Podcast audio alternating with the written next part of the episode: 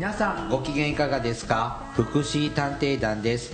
この番組は福祉の現場の第一線で活動する私たちが福祉や介護などに関する物事を分かりやすく時にはポジティブに時にはネガティブに紹介したくさんの人に福祉について理解を深めてもらうことを目的に配信する教養型トーク番組です。私は社会福祉士のケリーです。大魔女です。よろしくお願いいたします。さあ大魔女さん。はい。えっ、とこの福祉探偵団の収録2か月半ぶりでね。そうですね。どうもお待たせいたしました。はい。でもまあ配信からはまあ、配信的にはマイペースには変わ変わりならないいねんですけどね。いやーこの2か月半の間ね。はい。あのー、本当大変な 状態でね。ケリーさんも顔ない。面麻痺でね。そうだよね、えーとそうそう。ケリーさんもちょっとケリーさんの闘病期も聞かないといけないんじゃない、あのー今日はそれを1時間話すつもりで。あのもうあのやっぱストレスであの顔面なんて麻痺するなんて他人事だと思っておりましたが。でもねと結構いる。と私知ってる人でも何人もいる。あそうです。か突発的ですね。らしいね。あの僕の場合はですねすごくちょっと一つね一つじゃあ僕はいろんな職場に出入りしてるんですけど、はい。一つの職場がねちょっとパワハラ気質の上司の方が いらっしゃって。あのつぶやいてましたね。うん、であのーちょっとその人のメンタルが不安定になると,、えー、と暴言悪口陰口オンパレードになるんです、でその、まあ、業務用の、ね、グループ LINE があってそこももう絶対こんなもう他人が事情のわからない人が見たらパワハラだよねっていうような発言繰り返してて。うん。それ見てて僕ちょっとしんどくなってね見てるのが辛くなってそしたらヘルペスみたいななんていうの？ストレスちょっとかかるとお肌ピリピリすることありません？どっかあんまりない。あ本うん。当なんか帯状疱疹までいかんけど、うん。なんかピリピリってするのがあって、はい。それが頭の皮膚に来たんだね。うん。ほんでそれ珍しくすぐ消えたと思ったらはーい。うがいしてたらね水がね、ピュッピュッピュッピュ漏れるんですよはあれ何これってあ思ったらあはいはいはいあれ顔面麻痺してるじゃんって分かって、意外に気づかないよね自分だとね、うんで耳鼻科に駆け込んでなんかネットで調べたらまず耳鼻科ですって書いてあったから、はいはい。脳梗塞かなとも思ったんですけど。あのね脳梗塞と間違える人多い、うん。うん。でも明らかにストレス感じたの分かってたからうんこれかなと思ってまず耳鼻科に行って、うん。とにかくパワハラ受けてたんですみたいなこと言って。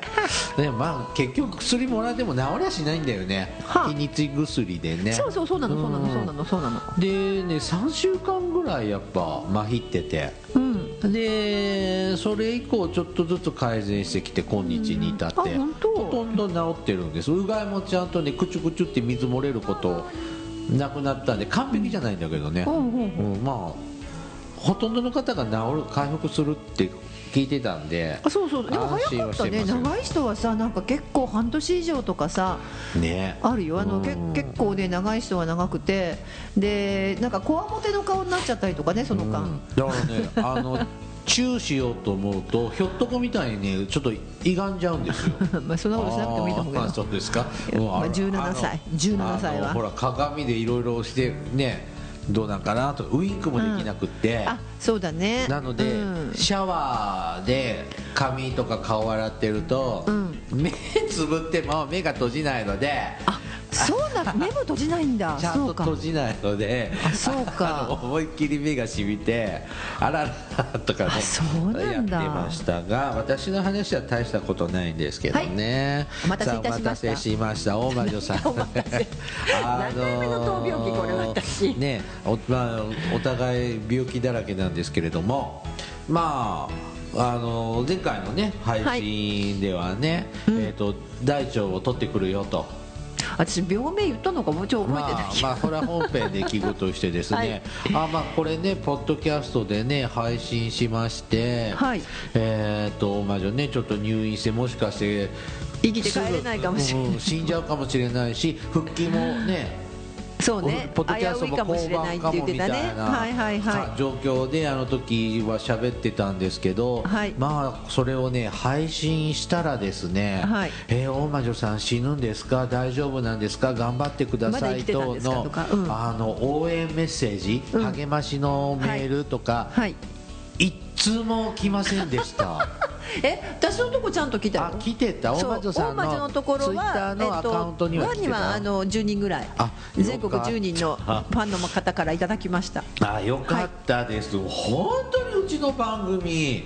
聞いてる人がいない。聞いてる人いないし いや普通なんかその少数でも聞いていただいてる方いらっしゃったら励ましのコメントぐらいさ、来るもんだと思うじゃん、配信者いいじゃない？別としてはに私は逆にあこんなもんかと思って。であのでもむしろ本当にツイッター。あだからそうそうあの配信された時に最後にちょっと告知がありますって言ったらそれを聞いてくれた人からまあか結果10人ぐらいなんであすけどあのお返事いただきました。あそうそう番組にね送ってもらって本当大魔女さんって人望ないんだなーってこう思いながら。ないです。ケリーさん別の番組もちょっと記念イベントが、記念会があって、あのー事前にね、うん。応援メッセージとかね、あのおめでとうのメッセージくださいって言ったら、うん。あのたくさん来て、うん。あのー、2時間ぐらいそれだけで喋ってたんですよ。ね。ない。でここっちは一通も来ないから、うんはあかわいそうって。大魔女かわいそうまあ大魔女10人ぐらいいた。大丈夫。あよかった、まま、魔女の手下は10人ぐらい。いましたか、はい。で よかったです、さあ、えー、とじゃあ本編でですね今回のね大魔女さんの大病気をそうね。ちょっと10人の10人の方に向けてはい、あの配信したいと思います。いただきますね。はーい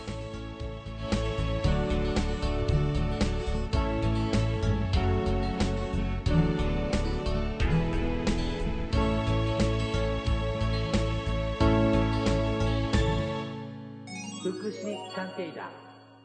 福祉探偵団第292回。はい。はい。大魔女さん、はい。大腸を取ってくる。はい。大大腸全摘大腸がなくなっちゃいました。はい。はい。さあさあままあ昔から番組聞いていらっしゃる方は大魔女さん、はい。持病持ちなのは、ご存知かどうか知りません知ってるかなってそれけぐらいど長い間聞いてくださってる方いるかどうかわからないのありませんけでそもそも何があったの？そもそもはうん私はほらな一応難病で難病。あの潰瘍性大腸炎ってうん。あのもう亡くなったけどさああの亡くなられた安倍元首相がもうかかっていたうん。病気にまあ結構患者数は多いのよ。なんか女性に最近ねあ多いの？なる方多いって伺ってます結よ構さ、うん。多いのよ、うん。で多いので、まあ、その多いやつになかかっちゃったもんで、はい。かかっていたのがもう何年前だろう。もう20年以上前かな。にあそうそう、うん。そうだね。でやっぱりその、まあ、潰瘍性大腸炎は、まあ、治る人もいるの。結構こあそううなんですか。のか、まあ、治るっていうか寛寛解っていうの？うん。状態になる人もいれば、いい状態で落ち着くそうって落ち着いて感じですねもう薬も飲まないでも大丈夫っていう人がまあ割と多いんだけどあ中にはそう私みたいにあの不良なやつはうん。何度も再発を繰り返してうん。でしかもあの治療がどんどんいろんな治療を試すんだけど今一つ効果がなくて。割と今までもねあの何年か前も入院してるんだよね6年ぐらい前。数年おきになんか入院してましたね。大腸でその時に、まあ、例えば点滴治療をしたりなんかこう、そういう要するにあのなんだっけ免疫の病気なので、自己免疫疾患と言われて、はい。あの関節リウマチと同じような治療なんですって。関節リウマチと同じような薬を使うんですけどところがその薬に私結構アレルギーがひどいのではだから効かないは攻撃しちゃうんですよね。あそうね。そうアレルギーで攻撃しちゃうもので、使えないことも多くて結局すっきり治らないまままあなんとなくぎなんていうのかなそのまま来てうんでしかも面倒くさいんですよ。家で毎日中長って言ってこう館長みたいの入れるとかさ。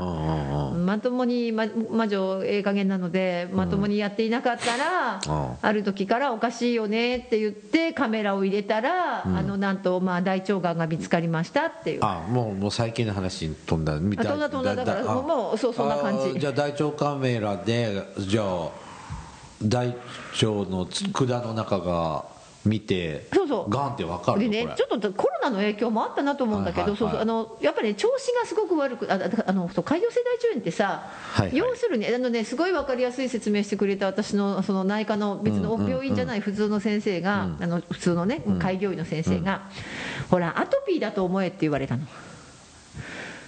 腸のアトピーみたいなもんで、アトピー性皮膚炎の人ってさよく出血あのかいかじかくとさか痒くてかかくとさカピカピしてさ出血するよね、なんとなく要するにボロボロになって、それが腸にできたと思えた内側に。もうひ皮膚も腸も人間は筒状の生き物ですからそのね通りその通り。ね口と肛門の周りにそういうことそういうこと。筒だもんね。ね、でその筒のところにそうそうそこに便が通ったら出血するよねとあかあそうか。でそれがずっと刺激になるからよくほら昔さなんか傷とかずっと触ってるとがんになるとか言われなかった？それはないけどかさぶた取って全然傷が治らなかったとかはありますよ。だからあんまりさああそっか。うんちが通ると。旅にさうん刺激になるわけじゃないですか。そうするとやっぱ出血もするし。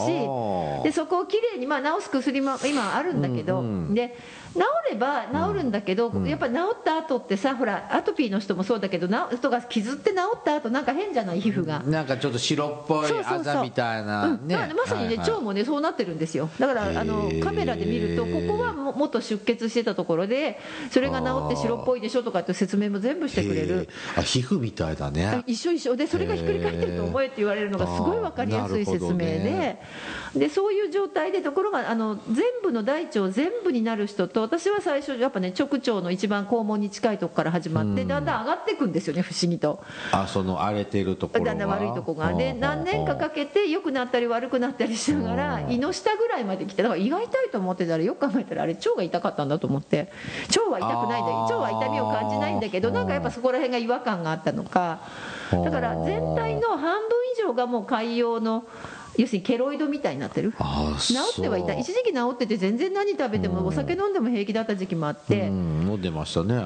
結構飲んでたし、でその時には何ともないけどある日突然その飲んでる最中に出血したりとかさ結構あったんです、あそうですか。そう。でまあそんなこんなまであって、でそういうそういう状態をだからもうずっと続けていったんですけど、そのその調子悪い時にさカメラ突っ込むとさ、当たり前だけどさ、傷口にさなんかそんな硬いもん突っ込んだらそれ出血するよね。はいはいはい。で余計悪くなるからって言って最初は、えー、と2年ぐらいはなんかこうそれであじゃあじゃあ検査しないんだなと思ってたらそのうちコロナのうんなって、うん。でコロナの時期ってさ検査控えなかった？ああちょっとね手術とかもね。そうそうそう,、んうんうん。控えてたでしょ、うん。あそこに引っかかって多分先生に忘れられてたのもあって。はあ。だから5年間検査してなかったんですよ。で普通は1年ごとやるんですよ。1年に一遍やるの。ねそんなイメでージです私もやんなくていいのかなって思ってて、まあいいか出血ないしと思っていたらある時結構出血あの検便で分かるので、おかしいからって言って検査したらもうカメラだからさ、うん。ほらなんていうの昔ってさがんの告知とかってさ、うん。あの本人には言わないでくださいとかさ、うん。でも今って全然さ普通に。ああなってますねみたいな感じ。がんですねみたいな。ー。がんって。本当にだからカメラ見てて自分でこう最後のあ一一番私は何何だったっけな。もう忘れちゃった。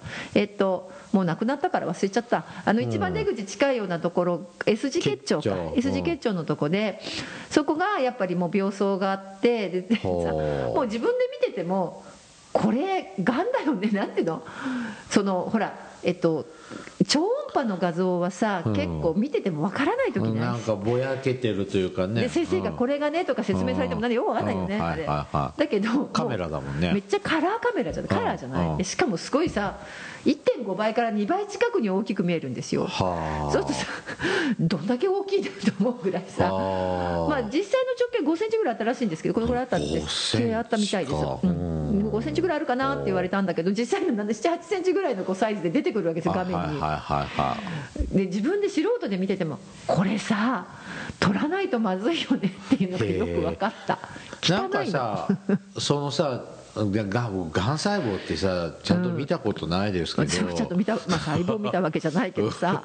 あれほら腸だったらピンク色してるんでしょ？そうそうそう。筒の綺麗な中ピンクですよ管の中はねがんのとこってなんかな白っんかねぽいの汚かった汚い。いかにもねこう悪いやつって感じ。あそう。だからこう汚いし傷になってるしそもそもそこからもう何もしてないのに出血するんですよ。そのポリープとか取ったら出血するけどまあもちろん潰瘍性大腸炎出血するけどうん。なんかねちょっとこう出血の仕方が結構多いんですよ。これはもう素人目で見てこれ取らないとダメだよねっていう感じだからそこでのショックは別にあんまりないんだけどだったらさ部分のそこのがんのとこだけ取りゃよかったんじゃないですかところがあの、もう前から言われてたのは、とかこれ標準治療ってあるでしょ、標準治療はそこだけ取っても結局それ以外の私の場合は例えばそこだけが潰瘍性大腸炎だったらいいんだけど、うん。それ以外のも後のさ腸の3分の2ぐらいまであもできてるから、そうするとまたそこに便が通る同じことを繰り返すリスクが高いから、そうすると手術ってそんなできないよね。何度も何度も。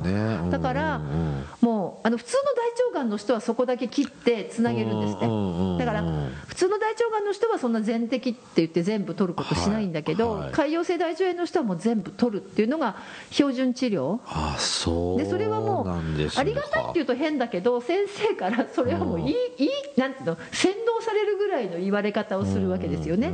で何読んでもそうやって出てくるから、あそのネットで調べてもあそうそうそうそう。基本はそうなんですよ。だから逆に普通の綺麗な腸でここだけがんですよって言われたら、うんまあ、ちっちゃいがんだったら本当にもうあのなんていうのあのそれでさ取って終わりじゃない。大腸カメラみたいなの入れて。そうそうそう。だし、ちょっと大きい人でもこれ切ってだってうん、えっと、3とかあの要するに、えっと、4だとターミあのなんていうの？がんのあるじゃない？ステージって。でステージ4っていうのがまあターミナルでなうん何も治らない。でうんうん3が3だともう抗がん剤治療が必要。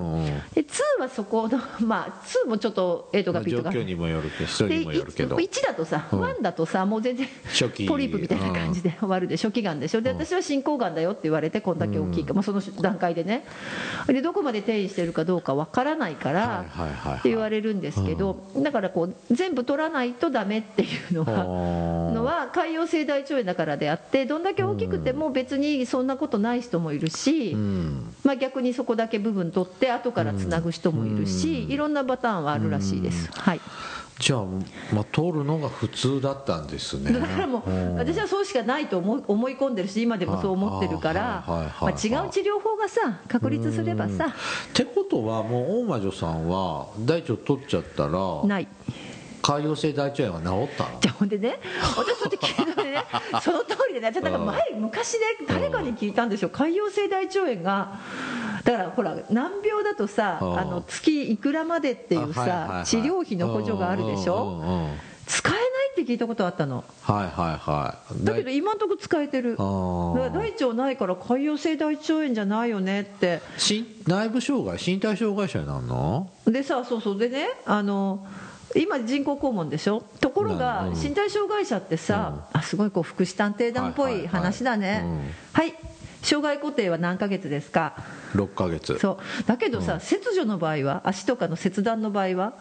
あーちょっと早かったよね。もうちょ6っとヶ月じゃない。もうそその切断した時から、短ったよねうん。そう。でしょ、う大腸だって切断なんだからさ、うん。切断なんだからさそのかそこから適用してくれたらいいのに、うん。なぜか6ヶ月障害固定。じゃあ大魔女さんまだ身体障害者じゃないうんんだ、だから身体だけど6ヶ月間あちょっとこの先があるんだけど、うん。で私の場合はその小だから大腸がなくなって小腸だけになるから、うんうん。小腸からで実際その小腸からも人工肛門にこうを作って人工肛門で排泄させてしまっても肛門を閉鎖するはあ。っていう手術が1個あるらしいですよ。えーちょっと待ってね。大魔女さん大腸を取っちゃったじゃん、うん。じゃあその胃とかから小腸、ん。本当はそこに大腸があって肛門に行くじゃない、うんうんうんそこないじゃん。ない。で小腸と肛門はつなげるもんなの？ほんで小腸と肛門をつなげるものというかつなげな何えだから小腸と肛門をつなげる手術をするパターンともう小腸からもうそのまま大もうやめて肛門閉鎖という手術もあるらしい。肛門閉鎖するの？あで人工肛門をつけて。あうんそうすると肛門につけるか人工肛門にするか。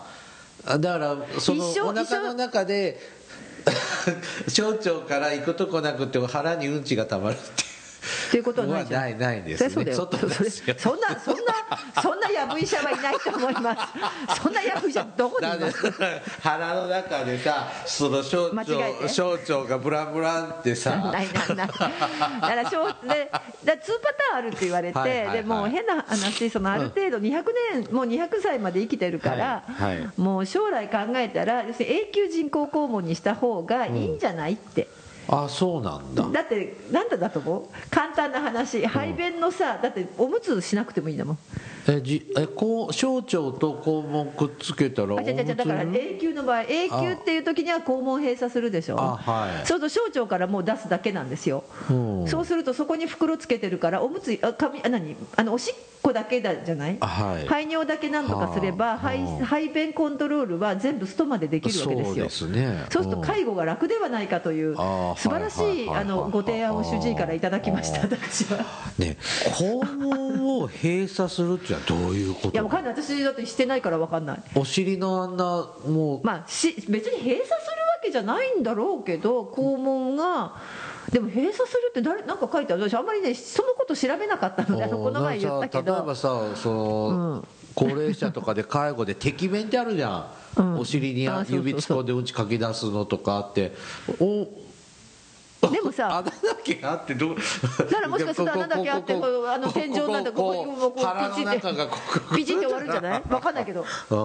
だからで穴開いてる状態にはしないんだね。いや分からない。私ね ごめんなさいその手術をどうするかとかって聞いたことないんだけどでも誰かはね書いてあって肛門閉鎖した人は本当に亡くなるって言うと変だけどそのもうその肛門という機能はないわけだからうんあなんだっけ？誰かが書いてあった、えっとおならも出ないわけでしょ？肛門閉じたら。はい。だからなんかあの確かにねストマって音するんですよガス出るときあーボコボコボコって音するんだけど。だからあそうそう。あのだから永久人工肛門にした人のうん。ツイッター読んでたらなんかだっけなボコボコって音がしてたまにブって音したんだって。うん。なんか懐かしかったって。は その人は肛門がもうないって言ったってさ別に穴がなくなるわけじゃなくてなんか閉じちゃうのかこう縫っちゃうのか分かんないけど知らないけどね。うん。またご存知の方あったらメールください。はい。はい。ではまあそういうパターンと私は一応でもでもさって人工肛門でもいいけどって言ったら先生がまあ一応一旦こうあのちょその肛門につない小腸と肛門つないで,、はい。でその後、えっとでもちろん人工肛門閉じる手術します、でそれは3か月以上であればいいと、うん。その手術してから、うん。でそれやってみてダメだったらもう一回穴開けてもいいよみたいな話はあったんですよ。人工肛門増設もできなくはないと。うん。まああんまりしない方がいいけど、ん。だからあの人によってはすごいそれで1日20回も30回もトイレ行くようになったり平均で78回トイレ行く。小腸と肛門をくっつけた人はそうそうそう。1日2 3 0回うん、最初の頃は本当に1日何十回もトイレ行くのを覚悟しろって言われた。30分に1回そう。もうなんかお腹下せる状態でみたい。実際そうそのあのちょっと歌謡世代中の人じゃないんだけど、うん。実際、えっと、なんだっけ、えっと、なんだっけ？ラッツスターじゃなくて何だったかな？なんかその歌手でさ、はい。ああラッツスターだったっけ？なんだっけ？僕は渡哲也さん。ああれはじあの人は人工肛門のままでしょ？でそれ戻したっていうその話があったんだけどなんかその人はちょっと大げさなんだけど1日100回行ってたみたいに言うんだけどさ、要するにトイレ行きたくなる感覚がやっぱ手術もしてるから鋭敏になるんじゃない？それって便意があるの？だだって便だもん。なんで便便便が便だからそれ肛門だからさあるよね。あそうだね。いやちょっと待って大腸取っちゃったじゃん、で小腸とうん。肛門をつなげる場合、うん大腸ってこうぐるぐるいっぱい長いじゃなうん。いいっぱいこう小腸と大腸ぐるぐるぐるぐるこう中の中うねうねうねうね。してるじゃない、うんうん。それいっぱいなくなっちゃうわけじゃん、うん。何？こう引っ張ってくるらしいよ引っ張るの？までね。で直線なの？いやいやそうそうすみません。私別に自分が手術したわけじゃないんだからさ。あで分そんなかんないこと言われたってしょうがないよ。分かんないよ。ミューンってこう引っ張っあでもねうん実際、えっと、腹膜かなんかで引っ張られてるじゃない？だから、そういう説明のあ今日持ってこなかったけど、説明の時にやっぱそういうの切ってくんですって、ま腹膜とかも。あ。ああの確か釣り合わせてるよね腹膜みたいでこうつって。それを切りながら伸ばすのだけどあ。ここケリーさんあのちゃんと聞いた方がいいと思うんうっていうかあの日本全国、えーちょっとぽっちゃり様、はい。いいですか、はい。えっとで、えー人によってはその小腸と肛門がつながらない体型の人もいるんだって。そのといろいろやっぱさ人によってあのあれよくさ話あれだけど小腸がぐちゃぐちゃってなって大腸がぐるーって綺麗に四角くうん。さはいはいなってるよね。ぐるーっとなって最後こうじゃない？うん。あれ嘘なんだってね。あそうなの？あのね全員があんな風にねこうなんかこうなってちょっと胃のところがへこんでこうなってるじゃない？うんあれねみ別にそうみんながみんなあんな綺麗に腸の形してるわけじゃないんですって。あそうなんだ。その人によってやっぱいろいろ体型とかによって違って。あそうだから大腸カメラ私何とも苦痛がない人なんだけど、うん。人によってはものすごいその曲がるとこで痛い人がいるんですって。それやっぱり大腸の形って必ずしもあの絵に描いたようなさ形をまあ骨はみんなあんな骨だろうけどさうん腸はそれはそそ体型とかいろいろその人によって違うんですって形が。だからそうするとやっぱりほら伸ばせるかどうかっていうのはやってみないとわからない世界なんですって。開いてみえー、ないと。腹開けてみないと分かそんないう。のだからで先生にじゃあ先生すいませんけどあのじゃあ小腸と肛門がつながらないのはどんな人って言ったらうん。もう一言か簡単でした。太ってる人。ってえなんで？胴長とかそんなんじゃないの？そうまあもちろんね多分ね胴長もあるんだと思う。そうそういう話もあるんでしょうけど一つはもう単純に太っていて皮下脂肪とか多い時にはやっぱつながらない人がいるんですって。うん、うっと思ってドキッとしたんだけどあの全国ぽっちゃりさんおでもう一もう一個あります。あの、はい。実は手術が終わった後も、うん。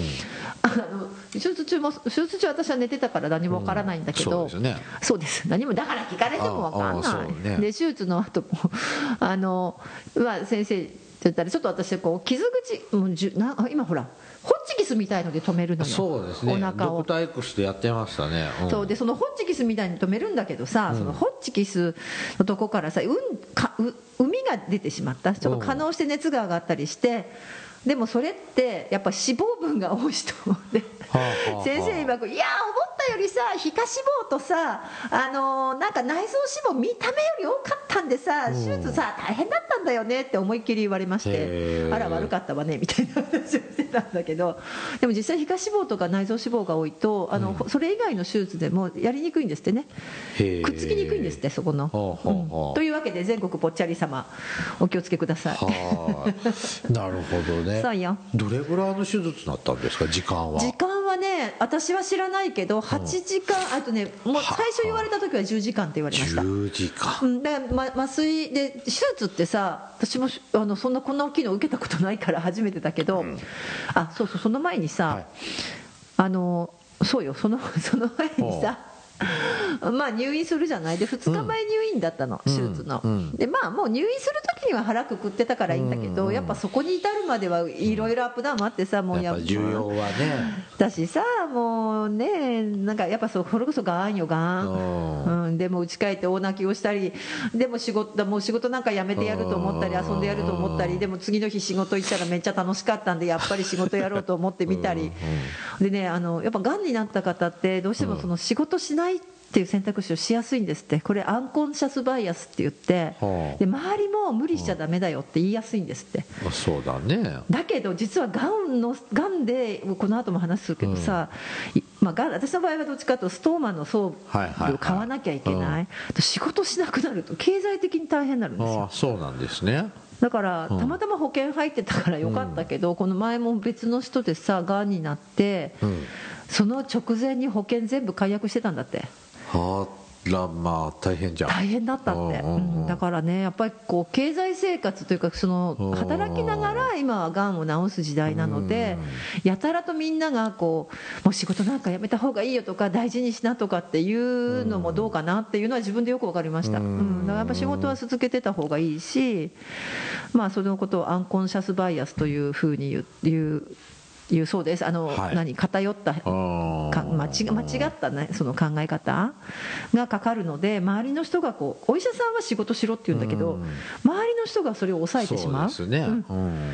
まずそういうふうに置いといてでそれで私はまあそこまでは良かったんで、まあ、じゃあまあちょっと仕事も残そうと。ただし一応先生からは抗がん剤治療の可能性があると。うんうんうん。ただ一応転移してるかどうかはい一応そのもうその分かった日に全部調べたので、はいはいはい。ほ本当にねあれかどうか分かんないけど一応転移はなさそうだとは言われてて、リンパ節も取るといくつか。あー。だけどそのそもそもリンパ節って何？うん。よく分かんない。まあでもどこにあるの？そうです。リンパ節。ってなんかさこの辺のグリグリとかさ 脇の下とかってあるじゃない？どこにあるの？みたいな。でもいろいろあるんだってね。たくさんあるんだってあそうねなんだね。血管かなんかにあるのかな？う。んだからいくつか取ったとは言われたけどで転移はなさそうで一応そういうのも全部顕微あのうん。生検に出してさ調べるけどで抗がん剤治療はなかったんですはい。がそれはこうそうしました。でもうん手術自体は本当にそうそう朝なんかえっとね 8, 8時すごいじスタート時間がさ8時40分って言われて朝一ですねで術はね。その2時間前で水分切ってくれって言われてもうそれで止まれって言って。だまあだそれね朝朝起きたら変な話さ8時40最初45分だったの、うん。だから6時45分まで飲んでよかったの、うん。ところが8時40分に変更になったら、うん。6時40分で止めろって言われてそうですね。なんかすごいこのこのなんかひ何？新幹線かなんかのさタイムスケジュールみたいなさ。あそんなに厳密と思ったけど、あでも脱水のまんま手術望むのも嫌だうん、な気しますね。あナイスなとこです、うん。ね、ところでさゲリーさん手術行く時ってどうやって行くと思う？手術室行くのって。あ僕ねあるのよ手術室あで手術したことであのベッドで運ばれましたよ。ドラマみたいに。あのストレッチャーっていうかうん。ストレッチャーでしょ、うん、で手術室入って、うん。手術台のあのいっぱいお目目のある。ね。あのハスの花みたいなライトあるじゃん、あなんかこう天国に来たかなんかね、うんうんあの極楽だな極楽浄土に近いなみたいなね。あれ見たぐらいで麻酔効くのかな。もうそっから一切記憶ないあそうな何の麻酔でした？背中から入れた？その時。知らない。そしあれそんなかった？あれ？なんかあそれね僕ね中学生だったので。ごめんなさい若い頃か。んないんです。うん私はさあの事前に麻酔の説明とか、うん。それからあもう一つこれもねちょっとね忘れないうちに言っとこうと思うのは、あの歯医者行けって言われたの。あの手術日がさ当初2か月ぐらい先で分かってから、はいはい。でそれを先生が言って2週間前倒しにしてくれてうん。1か月半ぐらいにしてくれて、たんだけど歯医者。歯医者行けって。言われたのなんでだか分かる？へえ。手術中になんか何噛みつくから、まあ噛みついたりなんか。違う。あのね気管相関するから。気管相関ってほらあの人工呼吸器つけるから、はい一時的に。うんなんだって。やっぱあの結構深いその手術って言ってもそのいろんなさ麻酔もさほらそれこそピンから切りまであるもんね。ピン切りでしょ。でうん結構深いやつなので、うん。あの背骨の脊髄から入れる麻酔だったんですよ。うん。だからあのこ気管相関ってあるよね、口口の中に管入れてさ肺まで管通して人工呼吸でやるから。でその時に口の中が、えっとまず歯周病とかがあるとそこに菌が入って肺炎になりやすいんですってそれが一つそれから入れ歯全部外されるんだけど、その時にその例えばグラグラしてる歯とかが誤って気管相関の時にさ一緒に歯が入っちゃったらさ大変なことでしょ？もう もうご臨終でしょあだからそれ防ぐために歯医者のチェック受けてこいってあ言われて。口腔ケアしとかんとダメなそう。んだあ皆さん口腔ケア大事って思って。へで歯医者さんはそれを分かっているから書類持って行けって言われて。慌てて行った。なんかそれこそ仕事の調整もさせてもらってもと本当に途中抜けてごめんなさいって言って行って歯医者に帰ってきたんだけどまた。すごいだからあね芸能人だけじゃないけど歯は大事。うん。だからやっぱりさ緊急手術ってリスク高いなと思って。なるほどね。ね、まずそこもちょっとお勉強でした。はい。であと,、えっとその歯の話があそうそう。それでで気管相関しますって言って、もう一個おまけで、うん。相関の実習生が入ってて、あはい、はい、消防署のお兄さんがはあの救急救命士がうん。送還の練習のようにやらせてって言ったので、まあ、承諾書取ったので私はいいよって言ったのであの承諾したので気管送還その人もだから手術の前の日はその人が来たり麻酔医が来たりうん。それから薬剤師さんが来てくれて、でも薬剤師さんが「うん。私使えない薬ありますか?」って言うから「いっぱいあるので言ったら「うん。あれ？入ってる」って言われて術後のセットにあの死ぬとこでした私。そうですか。薬剤師がストップかけてくれて全部薬変えてくれたんですけどというわけで皆さんあの今なんか手術ってチームでやるんだなって思った。で手手術室の看護師さんも来てくれて。多職種連本当にね。携ですねそうだから主治医の割とね私の主治医の先生こうそこは素直に聞く人らしいのでうんなんでなんていうの？あそうそう。だからそのすごいなんていうかこことここの例えば私たちの住んでる町のトップの病院じゃないのは知ってるよね。トップって言うと変だけどうん一番科目の多い大きな病院じゃないとこで私やってる。中堅ぐらいで。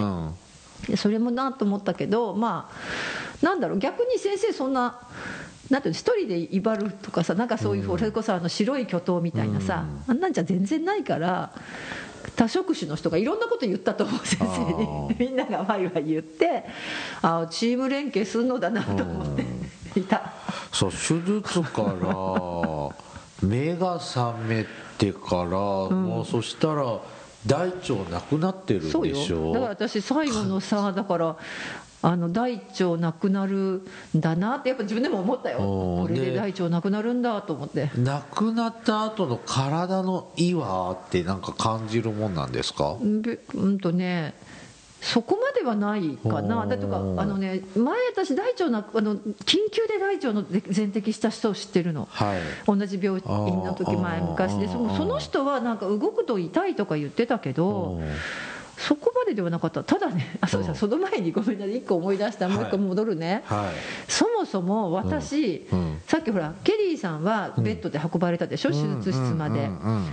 私さじゃあ手術行きますって呼ばれて、術行ってこうなんかさ、うん。はいはい。来てさみたいなのでね全部さうん。時計とかさスうん。マホも取られてさもう本当身一つとそれだけで行くじゃない？うん。布一枚着てるような感じですよね。でそうそう。で車椅子かなんかあんのかなと思ったらじゃあって言ってうん。歩いて行ったの。あそうなんですか。なんか歩いて手術室に行くっていうのがうん。なんかドラマにはないパターンだぞってなんか内臓とかのさ手術か回復手術だからなんかべストレッチャーで運ばれるようなイメージだよね。歩いてくえ？歩くんですか？って聞いてうんで歩いて行ってテコテコテコテコ。う。んでしかも手術室入るとみんなそのさっきの人たちがみんないて挨はい拶してくれる。そこはあのテレビ通りなんでその後う。んじゃあ手術台に乗ってくださいってあ自分で乗るんだって思ってなんかまな板の上に乗る恋っている、ね。自分から。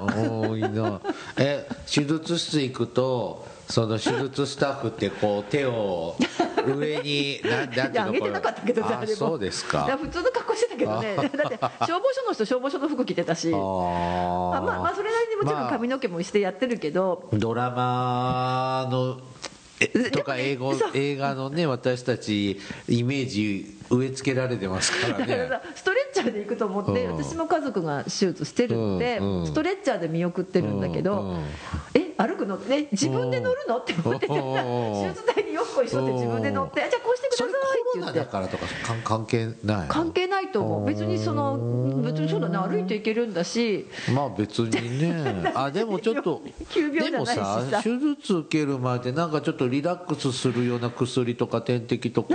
あの点滴のルートは確保されてたのあ点滴出てたかな。んかなそんなんもさされてたりしたイメージがあるけどねだからそうなんか私も歩くんだって思おってーしかもエレベーター乗って歩いてさ看護師さんと一緒に。で結構ほら端の方にあるじゃない？手術室ってうん。必ず。そこを歩いてしかも手術室いっぱいあるの3つも4つも。まあそうでしょうね。でそこを見ながらなんかうろうろしてまあめったに見れるとこじゃないですからね。どんなどんなと思いながら見ながら行ってでも自分で乗る乗る乗るのでなんかこれうん。まな板の上の恋だけど恋自分からさうん。まな板乗らないよなと思って。でそのうち麻酔が効いてきてもそうで麻酔の先生が来てあのこういう姿勢取ってくれって言って背中の何番目かなんかにうん。ブスッと入れて。それ痛いの？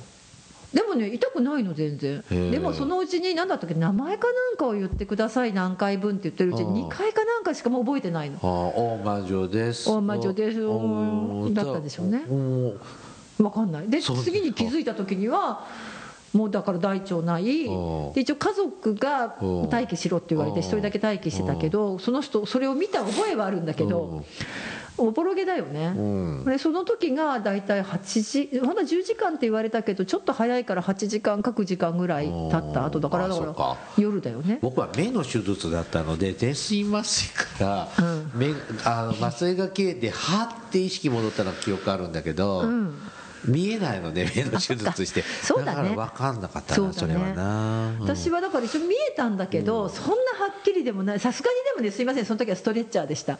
ちゃんと。大魔女さんもう終わっもうもう30分ほど喋ってあの全然あのどうしますかね。たえ進まない？あでもまだまだ全然ありますけど、ネえーっタは、とせっかくなんでいろいろ聞きたいんですけど,、はいどうぞ。お食事とかはいつから戻ったの？お食事はですね、ただその前にさその後絶食よ。だから、まあで手術終わるでしょ？で手術終わって HSC っていうとこ HSC しばらく。入ってで点滴でしかも点滴がうん。首からなんです。中心静脈の点滴なのであはいあの通常手だが手だったんだけどもう首から入れてたのであ動のけないじゃん。あだからそだからさ起きたらさ気づいたらさなんかその管に巻かれて首でしょ？うん。首でしょ？それでえっと何？首でしょ？それから背中にもまださ刺さってるんですよ針が。麻酔の？麻酔の。なんで？だからさでじゃあなんかまだ痛いじゃん切ったばっかだから。あはい。で面白いの自分で押して麻酔が痛かったらこのボタンを押してそれなんか押せなかったんだけど押してくださいって言うと自分でそこからピュって麻酔液が出るの。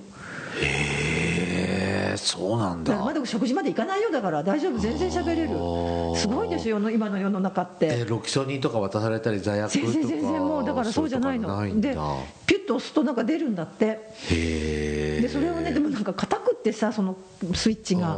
でだからそれがは背中に入ってで首が中心静脈のさそのというそうちょっと点滴が入るでしょ。であとえっ、と。痛いのはどこが痛いの？腹の切った腹のとこが痛いの？いやなんかねどこが痛いか分かんないの。でも痛いの？いやっていうかねなんかよく分かんない。などこが痛かったかってね一番痛かったのね、うん。腰だっただから手ー。術中ででもねなんかどうも私暴れたらしい。違うか。なんか動いたらしい手術中どうも。へえまあ、らしい用事も覚えてないであとねあのお腹にドレーンって言ってさその海を出すさはい。管が入ってるでしょ？はほんであとおしっこのさカテーテル入るでしょ？うん。ほんであともちろん人工肛門もついてるから、はいはい。そこに管つながってるでしょ、うん。でもう一個で一番恐ろしかったのが気づかなかったんだけど、はい。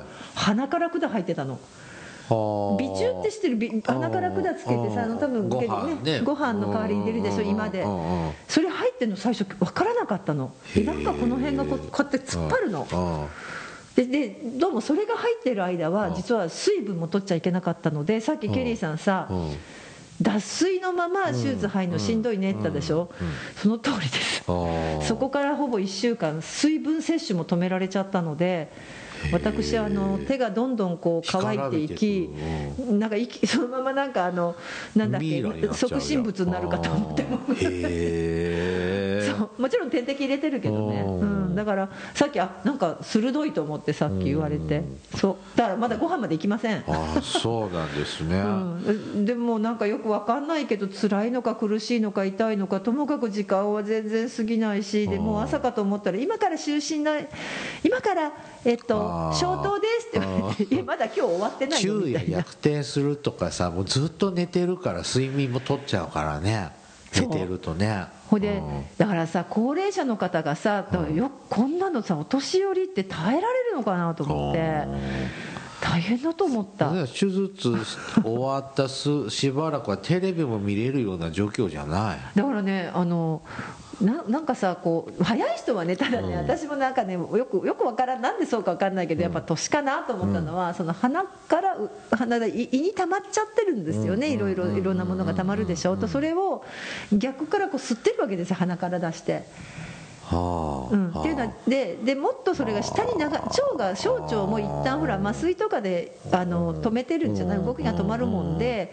でで動き出すでしょ？で動き出すのが早い人はもうだから確かね手術した2日目か3日目ぐらいからもう水分飲めてうん。なんか動くんだって。はいはいはい。ババアはダメだね。ああそう。でそれがねしかもそこに祝日が引っかかっちゃったので。はいはいはい主治医いないんだよね祝日って。どんなことがあってもその鼻からの管抜いてもらえなくて。うん結局火曜日手術の次の週の月曜日に主治医が来たらもう抜くなってピンって抜かれて。ああじゃあ1週間管に巻かれてたんですね、まあ、鼻はね。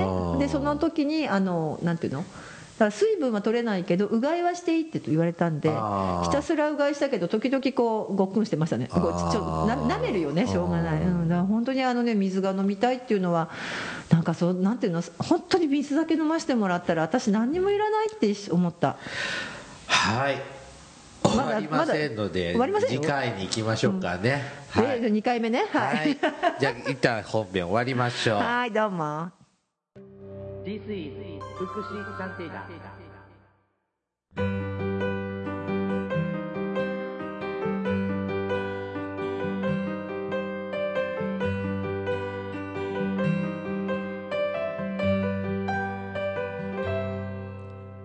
エンディングです。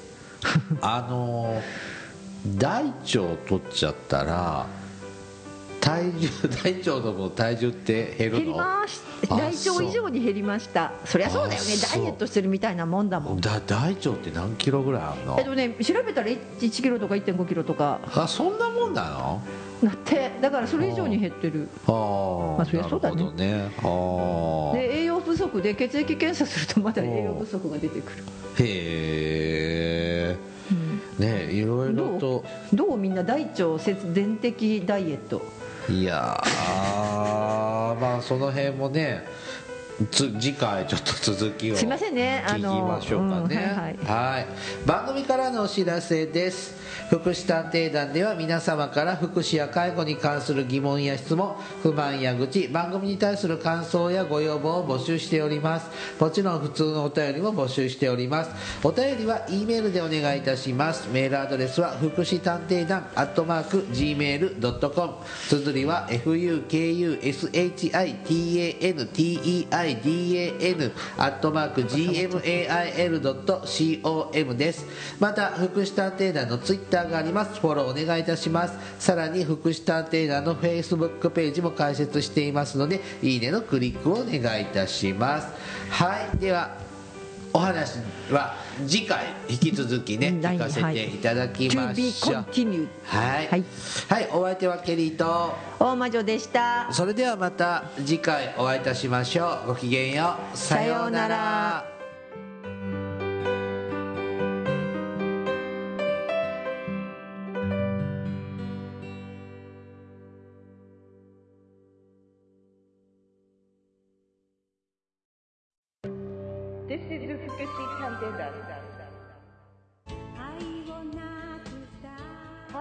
everybody, how are you doing?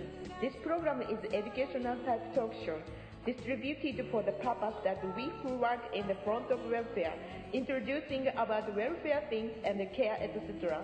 This program sometimes for negativity and sometimes for positivity, also intelligibly for getting deeper understanding about welfare for many people. 福祉探偵団聞いてね